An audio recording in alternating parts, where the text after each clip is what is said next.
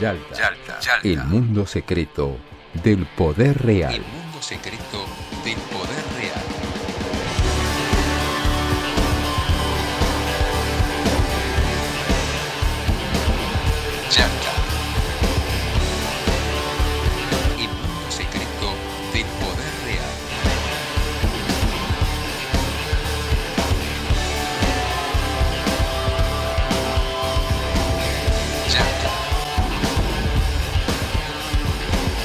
Auspicia Yalta, el mundo secreto del poder real. Lotería de la provincia. Entretenimiento para vos. Beneficios para todos.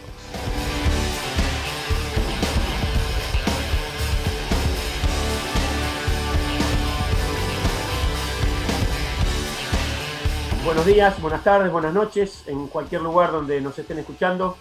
Esto es Yalta, el podcast semanal de política internacional que hacemos cada semana este, con Facundo Cardoso y con Martín Piqué.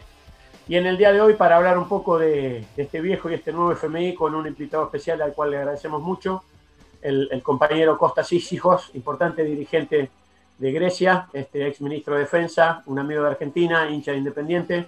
Gracias, Costa, por estar. Este, Es un placer, es un placer, Marcelo, estar con los compañeros acá, con ustedes, con la gente que nos ve, que nos escucha, eh, a pesar de estar de miles y miles de kilómetros tan lejos de ustedes este, y con la diferencia de la hora, eh, lo único que me falta es el mate ahora, ¿viste? Porque bueno, eh, me siento muy cerca de mi patria y eso, y eso me hace sentir bien.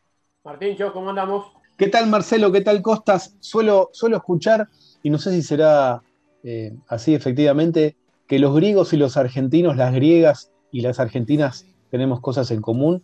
Eso quizás lo podrá contar Costas en su intervención. Hoy vamos a hablar de, no sé si un destino común, un yugo común, pero en distintos momentos de la historia de ambas naciones, el IMF, dicho en inglés, o el Fondo Monetario Internacional, fue efectivamente para Argentina y para Grecia una condena y lo sigue siendo. Y ustedes saben que este podcast se llama Yalta, lleva el nombre de una localidad de la península de Crimea, porque allí, en un año clave, que vamos a mencionar también por otra, por otra cuestión, por otra conferencia, en el 1944 se reunieron tres estadistas que estaban rediseñando el mundo que sobrevendría con lo que ya estaba escrito, que era la derrota de la Alemania nazi y del Japón imperial. Ellos eran el anfitrión, quizás lo escucharon mencionar alguna vez, Joseph Stalin, y dos estadistas más.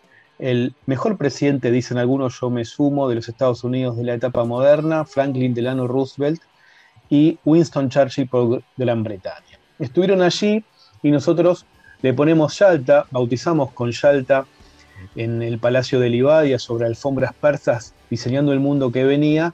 Le pusimos Yalta entonces a este podcast porque entendemos a la política internacional como política situada en un contexto, en una época y a partir de intereses determinados. Y hoy vamos a hablar, como decía al inicio, del Fondo Monetario Internacional. Me toca arrancar recordando su fundación, hablaba de dos conferencias en el 1944 en Bretton Woods, se determinó la creación también hacia el final de la Segunda Guerra de una institución financiera internacional, también de otra institución monetaria internacional, el Banco Mundial, y a partir de esa creación los países después tenían que adherir y Argentina inicialmente durante el gobierno de Juan Domingo Perón, a partir de 1946, en febrero del 46 fue la elección que marcó el ingreso ya formal de Perón como presidente electo, y a partir de entonces decía, no se adhirió la Argentina inicialmente, y eso sí ocurrió con la llegada de lo que en Argentina se conoce como la revolución fusiladora, dicho por el peronismo, con total justicia, o revolución libertadora por los protagonistas de ese golpe.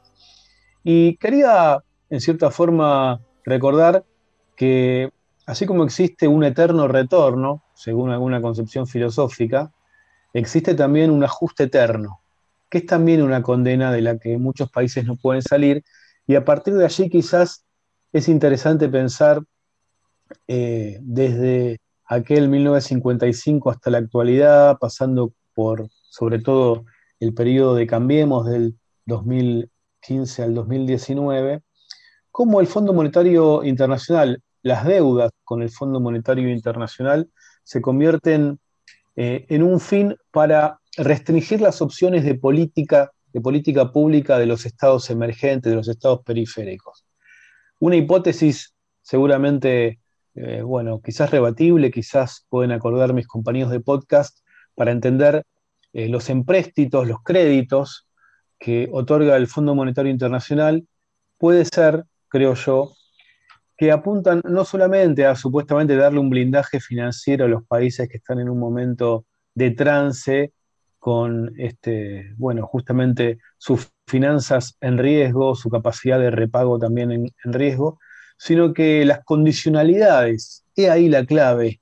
Mi reino por un caballo, las condicionalidades, amigo, son justamente el gran eh, bonus track, la letra chica del contrato que el Fondo Monetario Internacional siempre quiere de alguna manera imponer como herramienta del sistema financiero mundial. Y en el caso de Argentina, como primera hipótesis, recordando ese pago de 9.530 millones de dólares del año 2006, el 3 de enero del 2006, anunciado por Néstor Kirchner en la Argentina, quería este, lanzar al ruedo que la clave justamente eh, como herramienta de sumisión de los países del IMF o del Fondo Monetario es que la deuda no termine nunca. Más allá de los discursos que utilizan los técnicos, los burócratas del FMI, queda claro que el objetivo de ese organismo y de todos aquellos países centrales que, forman parte del board es que los países que pueden industrializarse, que pueden eh, de alguna manera incumplir con la distribución o la división internacional del trabajo, bueno, eh, encuentren una dificultad para ese camino de emancipación. Un pensador argentino hablaría de una insubordinación fundante. Bueno, ¿Cómo obturar esa insubordinación de los países emergentes o del tercer mundo quizás? Pero los que tienen más chances de insubordinarse son los que tienen posibilidades de tener una economía, eh, bueno, eh, no primaria, con capacidad de generar valor agregado y industrializarse. Entonces, la manera de obturarlo es justamente a través de los créditos y empréstitos, que son lo mismo, del Fondo Monetario Internacional. ¿No es así, Facundo? Efectivamente, ¿cómo va Martín, Marcelo, y por supuesto un gusto tenerlo a Costas aquí con nosotros, este, a quien le agradecemos su presencia. Bueno, vos lo dijiste, es algo que venimos insistiendo en Shalta Podcast, la deuda es un medio, no un fin para cobrar intereses. Eh, está claro, ¿no? Esta, por eso yo digo, sumando a lo que dice Martín, que el pago de Néstor Kirchner al FMI no cayó muy bien en los acreedores estoy diciendo, ¿eh? no cayó muy bien, porque es justamente un medio y no un fin. ¿Dónde está el punto de inflexión de Néstor Kirchner en esa acción y en la acción de la reestructuración de la deuda? ¿Mm? En la reestructuración, en el default y la reestructuración de la deuda posterior, evidentemente no, eh, porque la Argentina ya había atravesado default y, reestructuración. Es más, la historia crediticia de la Argentina comienza con un default, ¿no? Con el empréstito de Rivadavia, la, banca Baring, etc. Y este, también implica una negociación, también empieza, digo, con una negociación en los términos de, de, pago. Esto fue lo que hizo Juan Manuel de Rosas allá por el año 1844 eh, dice, asumo compromisos de la deuda exterior, pero antes tengo que cumplir la deuda interior, además de la guerra civil, ¿no? que atravesaba en ese momento la Confederación Argentina.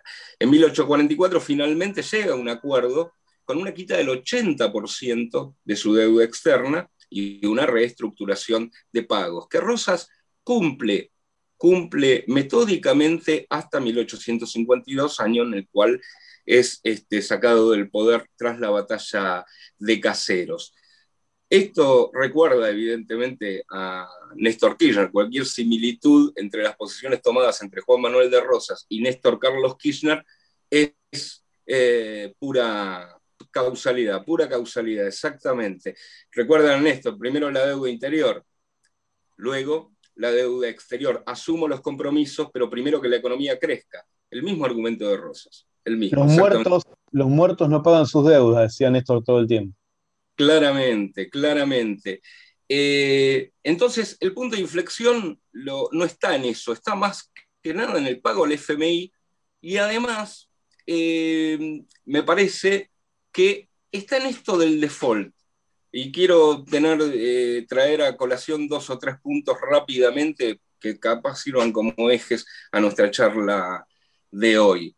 ¿Por qué no el default? Es un título de un libro de un joven economista inglés llamado Jerome eh, nosotros, sobre todo desde, desde, la década del 80 para esta parte, damos por entendido que el default es algo excepcional en el cual no se puede caer. Y sin embargo, este joven economista inglés demuestra que ha sido la historia, no solo de los países eh, tradicionalmente deudores como el nuestro, sino de los países acreedores, que han caído en default sin ningún tipo de inconvenientes. Desde el advenimiento del neoliberalismo esto ha sido realmente algo eh, estrambótico eh, en el sentido de que se lo veía con muy mala cara y como que un país caía en el precipicio. Y sin embargo, tanto Rosas como Néstor Kirchner utilizaron el default como herramienta de negociación. ¿Mm? Uno y otro dijeron, bueno, si querés cobrar, si no, no te pago.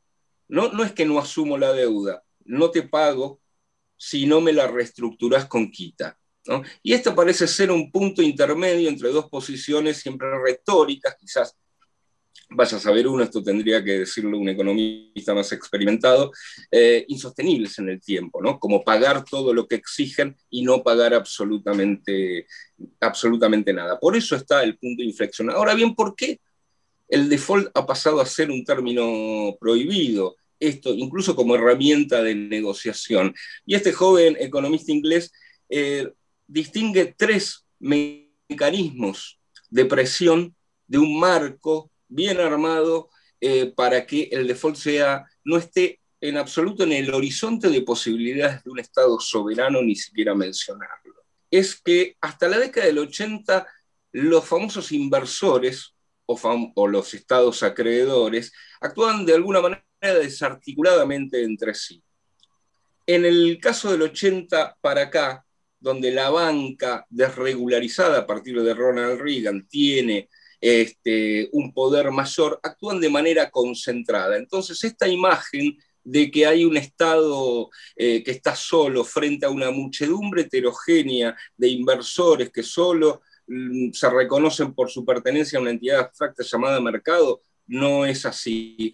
hay una coordinación para atacar un país soberano y presionarlo. La segunda, obviamente, es la condicionalidad del pago. Si no me pagas, no te sigo prestando. Con lo cual, si vos caes en déficit, después, bueno, vienen los problemas, etc.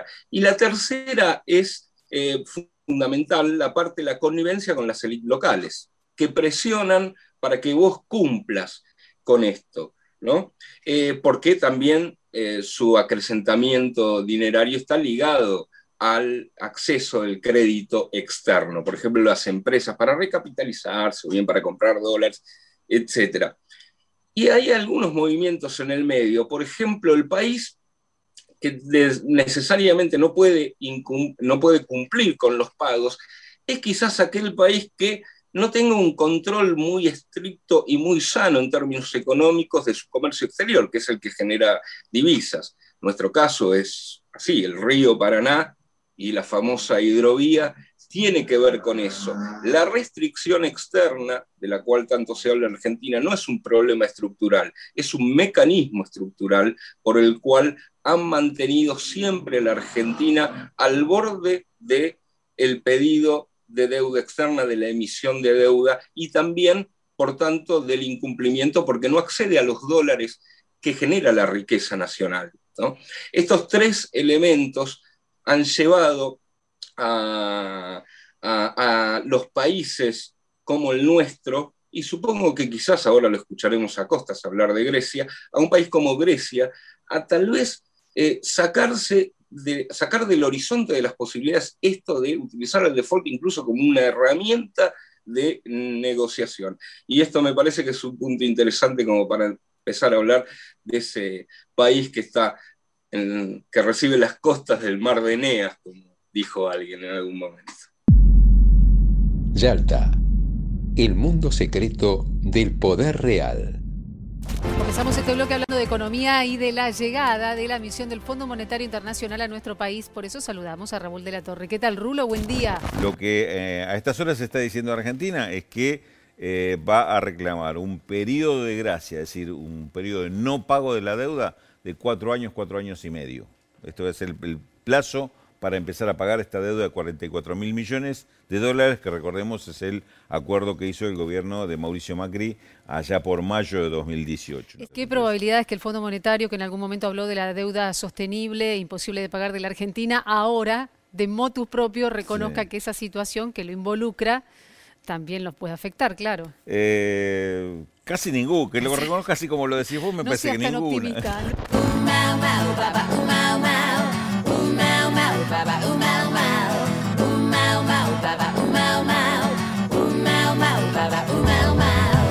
Hoy me vi en el espejo. ¿Cómo empezamos después de esto? eh?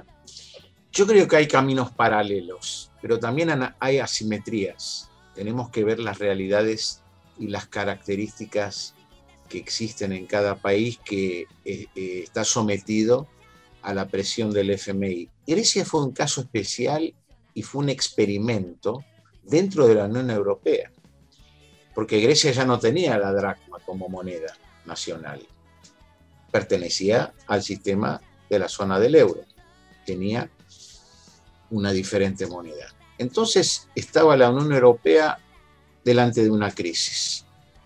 Cuando el euro se convirtió en una moneda única para Alemania, dejando atrás en la carrera económica Francia, Inglaterra, que todavía pertenecía a la Unión Europea, pero no había entrado en, la zona del euro. Eh, pero Francia, Italia, España habían perdido mucho, mucho camino con la superindustrialización industrialización de, Alemania dentro de la Unión Europea. El sur de Europa se estaban, se estaban convirtiendo estos países en neocolonias alemanas. Estaban perdiendo su industria. Los coches italianos ya no eran superiores a los alemanes, entre comillas. Lo mismo pasaba con el Peugeot y el Mercedes y el BMW. Entonces, ¿qué pasaba? Estos países ya no producían, caía su PIB y tenían que llegar a hacer préstamos para poder mantener su PIB en ciertos números. Grecia, que estaba en una peor situación que los demás, salió la última en esta carrera del euro. Perdió la carrera, eso del 2007, 2008, ya las cosas estaban en una situación muy, muy fea. Pero vean la simetría que, es muy diferente de, la cuestión de cómo el FMI, FMI se maneja en América Latina, en África, en Asia. El FMI nunca había entrado en Europa para eh, implementar un programa, un paquete. Grecia fue el primer país que pasó, donde pasó eso. Entonces entra el FMI como director técnico del equipo del Banco Central Europeo y de la Unión Europea, que no sabían cómo manejar esta situación. ¿Se imaginan ustedes si el Banco Central Europeo o el gobierno alemán le tienen, le tienen que decir a un gobierno soberano, entre comillas, mira, no podés seguir en este club de la Unión Europea, si querés seguir en este club, eh, tenés que hacer unos cuantos sacrificios, tenés que perder tu soberanía en muchas cosas que hasta ayer ya la tenías. Y cuando se habla de pérdida de soberanía, yo les voy a mencionar algo que es verdaderamente monstruoso.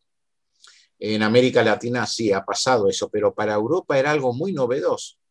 Cada ley que tenía que ser votada por el Parlamento griego primero tenía que ser aprobada por el grupo de los tres, como se, como se definía la troika. El Banco Central Europeo, la Unión Europea, la Unión Europea Bruselas y el FMI que entró para dirigir la orquesta, para dirigir el sistema liberal, neoliberal, las privatizaciones, la pérdida de la soberanía económica y nacional de Grecia. Y, y, lo, más, y lo más feo de este cuento, que no es un cuento, es un, una película de terror, es de que Grecia se convierte en una neocolonia de la OTAN, en, un, en, un, en una pieza del mecanismo de la OTAN que tiene su visión en el siglo XXI dirigida contra Rusia, contra Eurasia, etc. Entonces Grecia se convierte en un país satélite de la Troika y del complejo militar estadounidense y de su visión estratégica en el Medio Oriente, en el Mar Egeo, norte de África, Chipre incluida, todo eso.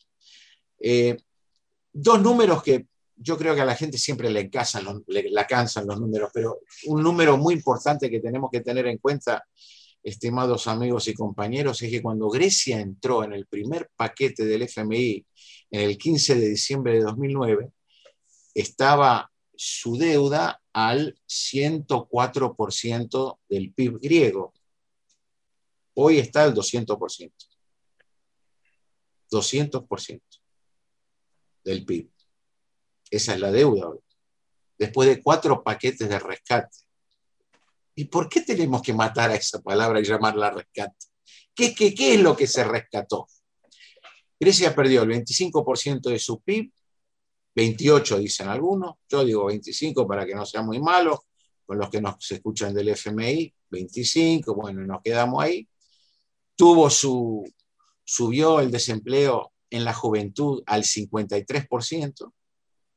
Tuvimos 450 mil jóvenes, que llegaría a ser el, el, el 3.5%, 4% de la población activa que se fue al exterior como inmigrantes a los cinco rincones, a los cuatro o cinco rincones del mundo, para poder trabajar y enviar dinero a sus, familias. Tuvimos la destrucción de la industria griega. ¿No? La industria griega en, los años de la década del 50 y del 60 fabricaba buques eh, para las flotas marinas de más de 30 países. Ahora compra, compra buques de Japón, de Corea, de Alemania, de Estados Unidos, de Italia. Eh, Grecia perdió todo. Y lo más interesante en este, en este camino de sufrimiento, de lágrimas para el pueblo griego es que eh, algo que tiene que ver con Argentina, y ahí no hay asimetría, ahí hay mentira.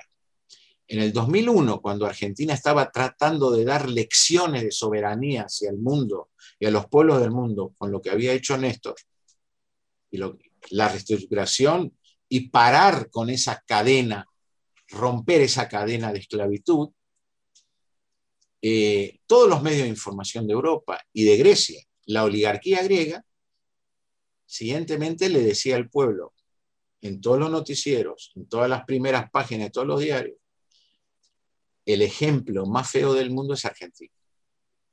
Ustedes no lo tienen que seguir. Tienen que seguir negociando. Tienen que tratar de sacar lo mejor de, este, de esta negociación. Esto comenzó en el 2001 y terminó, duró hasta el 2009, 2010.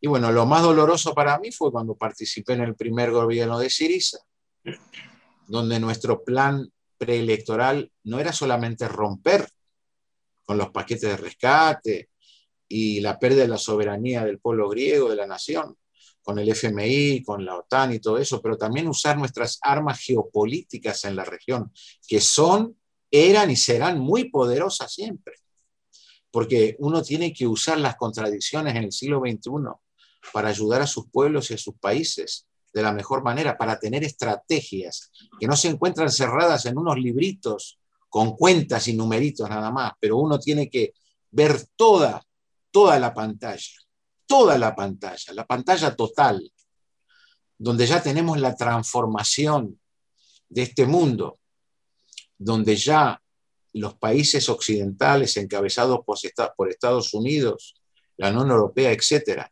están perdiendo, están perdiendo su hegemonía mundial, que es el dólar que es el FMI, que son las herramientas del Banco Mundial, las multinacionales, la OTAN, están perdiendo terreno contra sus enemigos y adversarios, que generalmente son Rusia, China, India, por supuesto, también. que quieren un otro mundo multipolar, un, un- un mundo muy diferente al mundo de hoy. Entonces, todos estos países que ya son víctimas de la pérdida de soberanía que han eh, llevado a los pueblos a un sufrimiento increíble, tienen que ver esa realidad geopolítica, esa realidad mundial y usar todas las armas posibles, pero no solamente cada país solo. Se aquí hay que unir voces, armas, proyectos, estrategias en nivel global, porque solamente de- de- dentro de ese sentido podremos tener eh, victorias y batallas ganadas, porque se ne- necesitamos tener batallas que se ganan, porque eso ya rompe con el mito de que nadie puede romper con el FMI.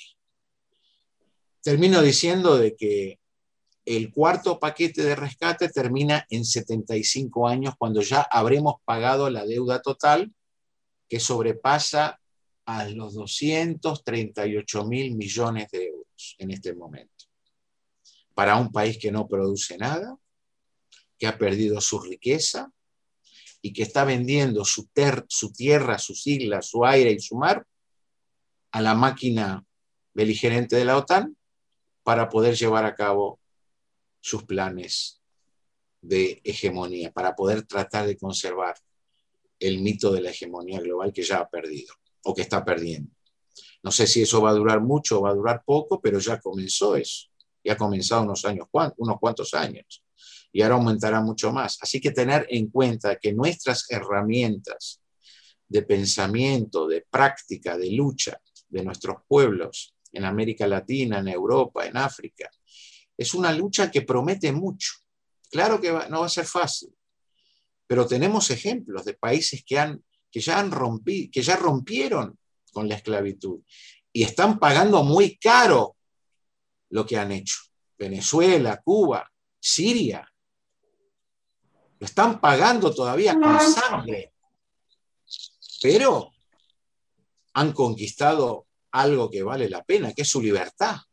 Y tener en sus generaciones jóvenes el derecho de soñar, el derecho de crear, el derecho de trabajar, de estudiar, de tener salud pública. Porque hablamos de default. Hiciste muy bien que hablaste de default. ¿Quién va a hablar del default de la salud pública en Estados Unidos? Ya tiene más de medio millón de muertos, entre ellos latinos, afroamericanos, pobres, minorías étnicas, indígenas. Ese no es un default de la civilización norteamericana. Tenemos que hablar de esos defaults y tratar de superar nuestras debilidades y crear nuevas ventajas. Yo creo que lo podemos hacer y muchas gracias por esta charla que tenemos entre nosotros porque eh, lo que estamos haciendo ahora es eh, poniendo un granito de, un, granito de, arena en, lo que tenemos que construir, en, en un castillo no de arena, ¿eh? en un castillo que tiene que durar mucho, mucho. Y, yo, yo, soy muy, muy, este, tengo mucha fe en nuestros pueblos, porque estamos muy lejanos, pero imagínense que estos pueblos han sufrido por muchas décadas, por siglos, y han aguantado, han aguantado y siguen aguantando. Entonces se necesita eh, de nuestra parte esa convicción que yo creo que la tenemos todos.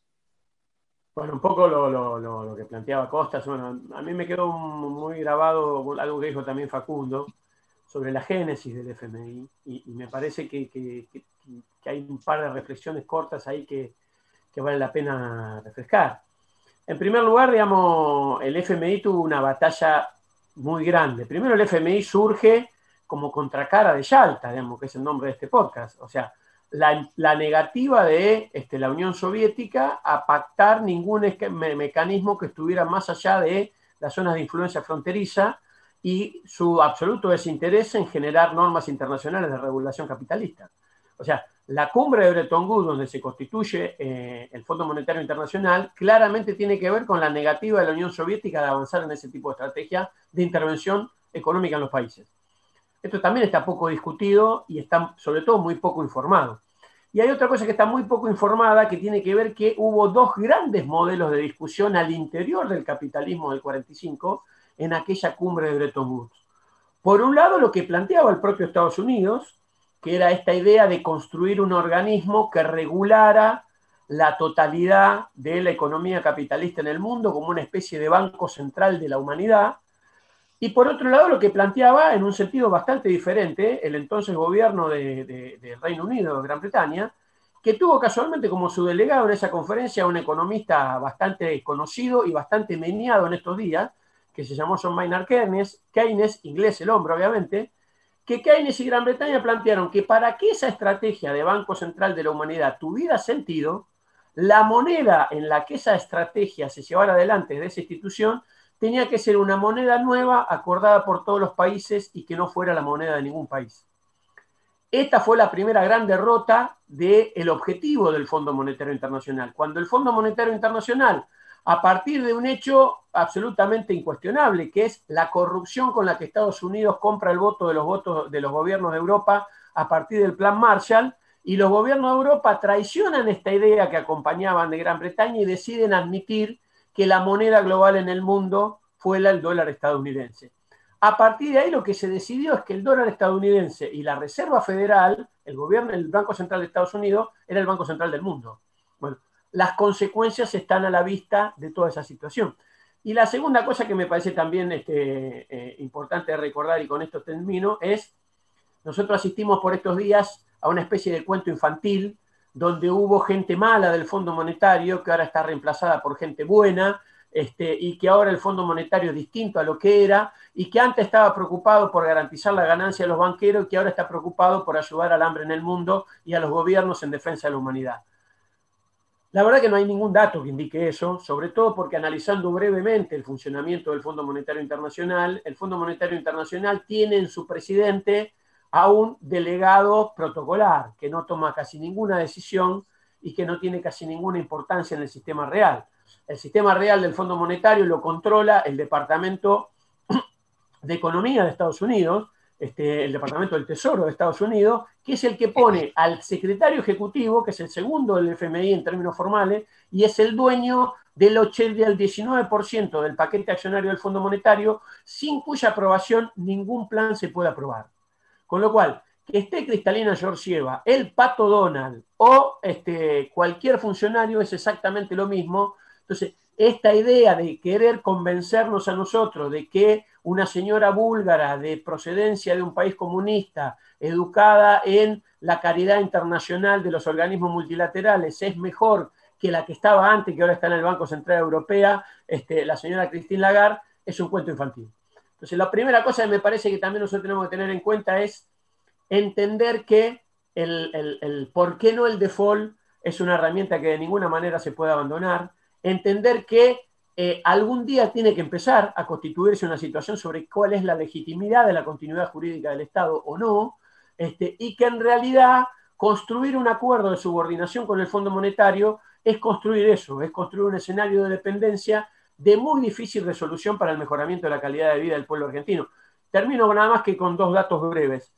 Cuando se armó el, presupuesto del gobierno argentino, enviado en septiembre del año pasado, eh, la tonelada de soja en el mercado de Chicago, que es el balón de referencia internacional, valía 360 dólares. Mientras nosotros estamos grabando este podcast al 5 de mayo, vale 580 dólares. ¿Qué significa esto? Dos cosas. Primero, que Estados Unidos ha tapizado el mundo con emisión monetaria sin respaldo, producto de lo cual los commodities aumentan desenfrenadamente porque ya la reserva de valor no es el billete norteamericano, sino los commodities y los minerales, razón por la cual hoy el principal país que más oro compra en el mundo y que tiene la mayor reserva de oro del mundo es la Federación Rusa, este, que ya no cree en ninguno de los mecanismos de dolarización occidental y que por eso está haciendo reserva de valor en oro. Y por otro lado, esto implica que la recaudación tributaria en Argentina tiene un aumento exponencial en relación al previsto, pues estaba previsto en el presupuesto recaudar retenciones sobre una tonelada de soja, sobre una tonelada de soja a 380 dólares y hoy está a 580.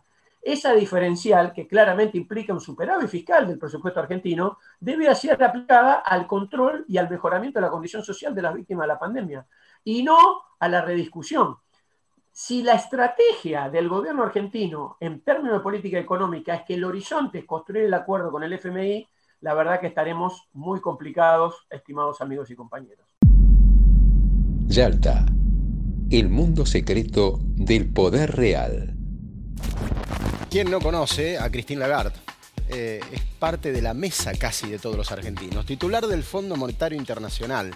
Le decimos adiós Christine porque dejará de ser la titular del fondo, Pablo, con todo lo que esto significa, porque más allá de la entidad que tiene como funcionaria, ha tenido vínculos realmente muy fuertes y excepcionales con autoridades argentinas. Supongo que la mayoría de los argentinos no la va a extrañar, pero sí, Mauricio Macri tenía una relación estrecha con Cristín Lagarde, lo vimos hace pocos días en Osaka, muy sonriente, una reunión de 40 minutos, y después muy buena relación de Lagarde con eh, Nicolás Dujovne. De hecho, yo te diría que la titular del Fondo Monetario prácticamente lo salvó a Dujovne. ¿Te acordás eh, en octubre cuando se produjo ese fin de semana que el gobierno parecía que cambiaba de rumbo, había cambio de gabinete y ahí la que puso los puntos fue Lagarde. Dijo, nosotros queremos seguir teniendo a Dujovne como interlocutor. Le estamos prestando a la Argentina 57 mil millones.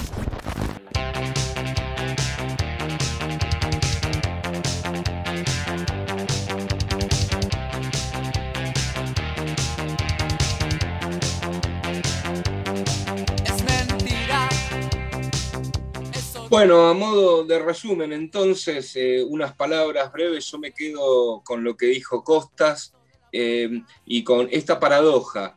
Eh, mientras no hay regulación supranacional con el tema de la toma y emisión de deuda, mientras no hay nadie que obligue a pagar, porque esto es así, no hay ningún soberano que obligue a un país a pagar, cada vez el default está menos nombrado y cada vez se toma más deuda cada vez se toma más deuda. Es decir, supuestamente ningún acreedor tiene un tribunal a donde ir a, eh, y, decirle, me tenés que pagar todo. Y sin embargo le sigue prestando plata a ese que no le ofrece ninguna seguridad. Esto significa, porque tienen un poder de facto, que no es un poder legal, no es un poder multilateral o multipolar, que está obligando a los estados a pagarles. Y por eso me quedo con lo que dijo Costa. A la, eh, otrora descentralización que terminó en la centralización de los inversores en connivencia con los organismos multilaterales, hay que anteponerle política exterior, es decir, multilateralidad o multipolaridad como les guste, pero hay que articular, y esto también está fuera del horizonte, de que los países deudores articulen entre sí mecanismos para afrontar la concentración de aquellos a quienes les adeudan. Es algo insospechado que una, una, un mecanismo de sujeción económica no encuentre una respuesta política en este sentido y ni siquiera esté en el horizonte de, yo digo, podría no haber servido de mucho, pero la gestión que llevó en 2013, 2014, ya no recuerdo, ante las Naciones Unidas, Cristina Fernández de Kirchner, para eh, regular los procesos de reestructuración de deuda, es algo que, si bien no consiguió el resultado para el tema de los fondos buitres, la política tiene que tener ese tipo de iniciativas más allá de sus resultados, porque ese es el norte. Y además, las cláusulas de acción colectivas, el mercado no te lo va a reconocer, fueron productos de esa iniciativa. Fueron productos, no te van a reconocer que ahora todos los contratos de emisión de deuda tienen cláusulas de acción colectiva porque un gobierno de un país articuló con muchos otros ante un organismo multilateral diciendo que los fondos buitres estaban socavando las economías nacionales con esta deuda y estos fallos perversos de este, interpretación abusiva de cláusulas eh, contractuales. ¿no? Entonces, algún tipo de iniciativa en el sentido y articulación política, tal como, las, como lo indicaba Costas, tiene que haber de acá en más a medida que uno va tratando autónomamente de enfrentar este sistema financiero internacional que no es para nada una muchedumbre heterogénea de inversores eh, privados, para nada, ¿no? Es un corpus bastante organizado que tiene reglas y ha construido durante estos 30 años, 40 años, reglas muy claras para, para este, someter estados nacionales con el fin que indicaba al comienzo Martín, ¿no? Yo, dos últimos aportes muy breves. Por un lado, hacer una recomendación en el marco de este podcast, este capítulo de Shalter dedicado al IMF, el Fondo Monetario Internacional, y su influencia sobre Grecia y sobre Argentina. Les recomiendo a quienes están escuchando que en YouTube busquen el documental que dirigió en el año 2020 el economista, periodista económico Alejandro Berkovich. Se llama el documental Fondo, otra vez la misma receta. Y justamente cuenta tres casos en paralelo, Argentina, Portugal y Grecia. Hay quizás, es un documental interesante, yo solo le veo una crítica que se la planteé una vez, en realidad escribí una nota para el diario Tiempo Argentino y creo que Berkovich la leyó. Eh, no aparece mencionado y me parece que es una decisión eh, sorpresiva y, en mi caso absolutamente injusta, considero, eh, bueno, el proceso que nosotros hemos contado aquí del desendeudamiento en el 2006 por parte del gobierno del Frente para la Victoria en la Argentina con Néstor Kirchner presidente. Pero es muy interesante ese estudio comparado de la situación de Grecia, de Portugal también en su momento y de Argentina. Y el otro tema que quería mencionar, quizás para un futuro podcast, queda claro que hay, hay espacios de poder en el mundo, podríamos pensar en un bloque occidental con Estados Unidos y Gran Bretaña, eh, la emergencia, y ya no es una novedad, por supuesto, el poder económico que tiene la República Popular de China, la Federación Rusa con su nueva este, actualidad y su protagonismo desde la situación de Siria en adelante cada vez más influyente. Y yo me pregunto si, por lo menos en el caso de China, si China tiene una política respecto del FMI tan divergente de los países occidentales. Eh, bueno, para esas naciones, eh, China, que, como comprador de los productos este, de exportaciones muy importante, quizás eh, es muy ortodoxa, interpreto a riesgo en la política hacia el FMI, los organismos financieros internacionales, de los que forma parte, por supuesto, y, en ese sentido pregunto, me pregunto, ¿cómo construir el poder necesario para este, poderse plantar de una manera más autónoma? Bueno, Costas, este, la verdad, infinitamente agradecido que hayas participado con nosotros. Yo también, muchas gracias, muchas gracias por la invitación. Y además que, que también, digamos, gran parte de las discusiones que hoy atraviesan Argentina en este mayo de 2021 tengan algunas referencias de historia cercana, este, como para saber de lo que hablamos cuando hablamos de FMI y en ese marco la experiencia padecida por el pueblo griego me parece que es un, es un lugar de absoluta referencia, sobre todo en esta idea que, que, utilizó la derecha de que el ajuste necesario para poder llevar adelante el plan económico del Fondo Monetario se le encomendara a un gobierno que en su origen no parecía un gobierno de derecha para que hiciera los deberes, que no podía ser un gobierno de derecha porque la conflictividad social que habría generado lo hubiera impedido. Así que nuevamente gracias, Costas. Muchas gracias, Marcelo. Este, yo creo que de lo que hablamos hoy quizás se dieron algunas respuestas o tratamos de dar respuestas todos juntos a cosas que no se dicen, como decía antes de ayer, o cosas que no se escriben. Por eso Yalta es necesaria, ¿eh? es necesaria. En el siglo XXI necesitamos una otra Yalta bueno, ustedes ya comenzaron, hicieron algo. Vamos a ver si podemos hacer algo de acá y a ver si podemos hacer algo en conjunto en el futuro cercano. Porque Yalta parece que está más cerca de Atenas que.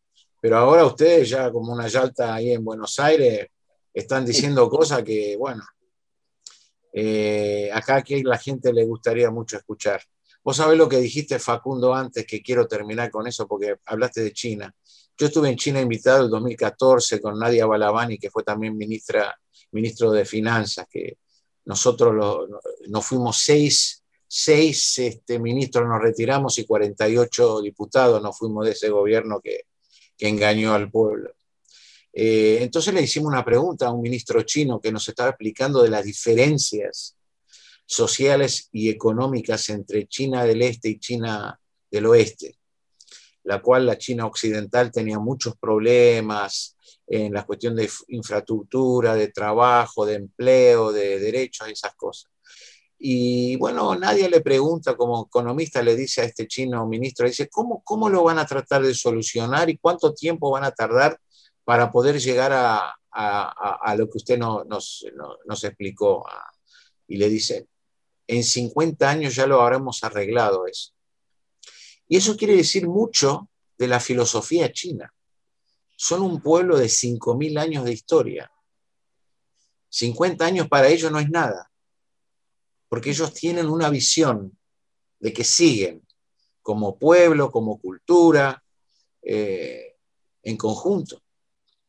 Yo le dije al chino, si yo me voy a Grecia y le, le digo al público que en 50 años lo soluciono este problema, me agarran con los tomates y con la lechuga y me tengo que salir de, tengo que rajarme.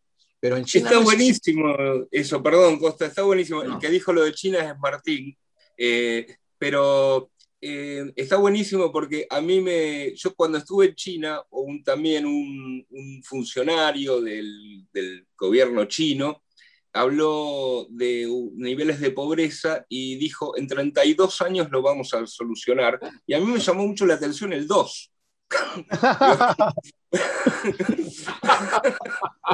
¿Cómo, cómo es? ¿Cómo es eso? Digo, este, y ellos tenían calculado, y era alguien de, referido a las comunicaciones que hablaba en porcentajes muy exactos, como el 80% de la información que tiene el mundo de China viene de medios internacionales, y eso lo- hay, que, hay que cambiarlo. Y también tiene su. Yo estuve ahí justamente porque intentaban cambiar ese escenario, empezar a cambiar ese escenario. Este, pero bueno, esa predicción es cuando vos sos soberano.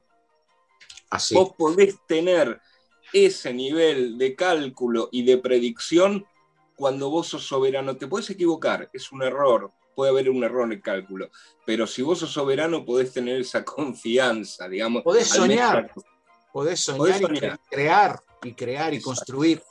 Sí, no, no hay factores exógenos que te condicionan de manera absolutamente determinante. Por mi parte, un gran saludo y un gusto, un honor, eh, Costas, compartir esta charla. Ojalá que podamos repetirla en alguna, este, en un- algún barcito de Atenas mirando hacia el mar. eh, planteando esta idea de, de- de, bueno, de buscar cuáles son los puntos culminantes.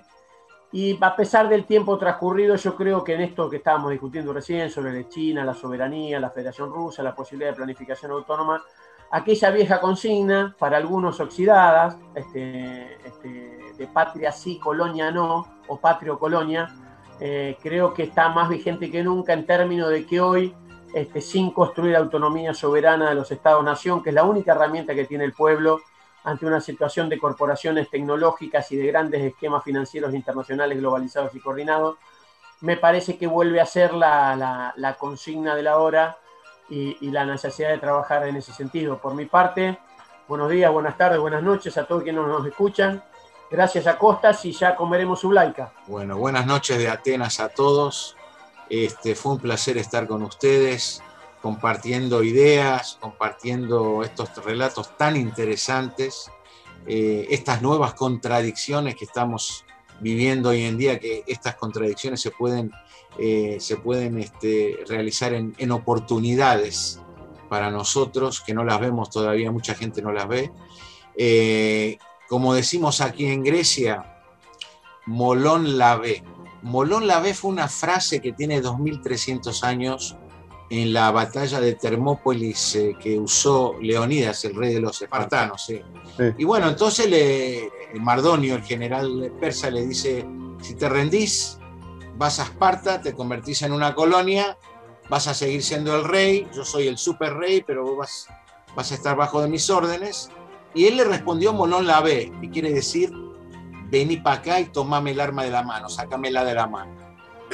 Y esa, esa, esa frase que quedó grabada, que quizás podría ser una frase que en el idioma griego la es decir al FMI en, todo- en todos los rincones del la mundo.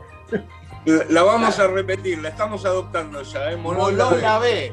Abrazo grande, saludos para todos. Un abrazo a todos, un abrazo Grande, a todos. Costas. Aguante los Chao. 300. Chao muchachos. Chao.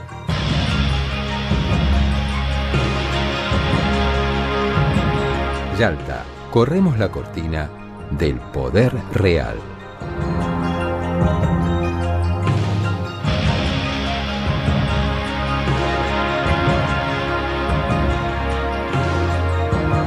Hacemos Yalta, Marcelo Brignoni, Facundo Cardoso y Martín Piqué. Imagen institucional y edición, Andrés Rutz y Manuel Leiva para Brasil Comunicación. Locutor, Ricardo Álvarez.